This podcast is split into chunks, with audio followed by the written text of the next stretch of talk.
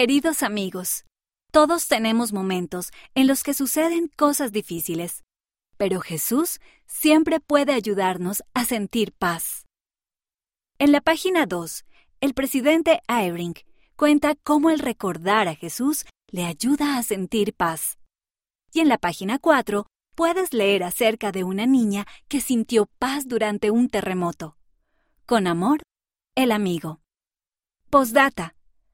Las historias y la música de El amigo pueden ayudarte a sentir paz. Puedes escuchar en línea en amigos.laiglesiadejesucristo.org.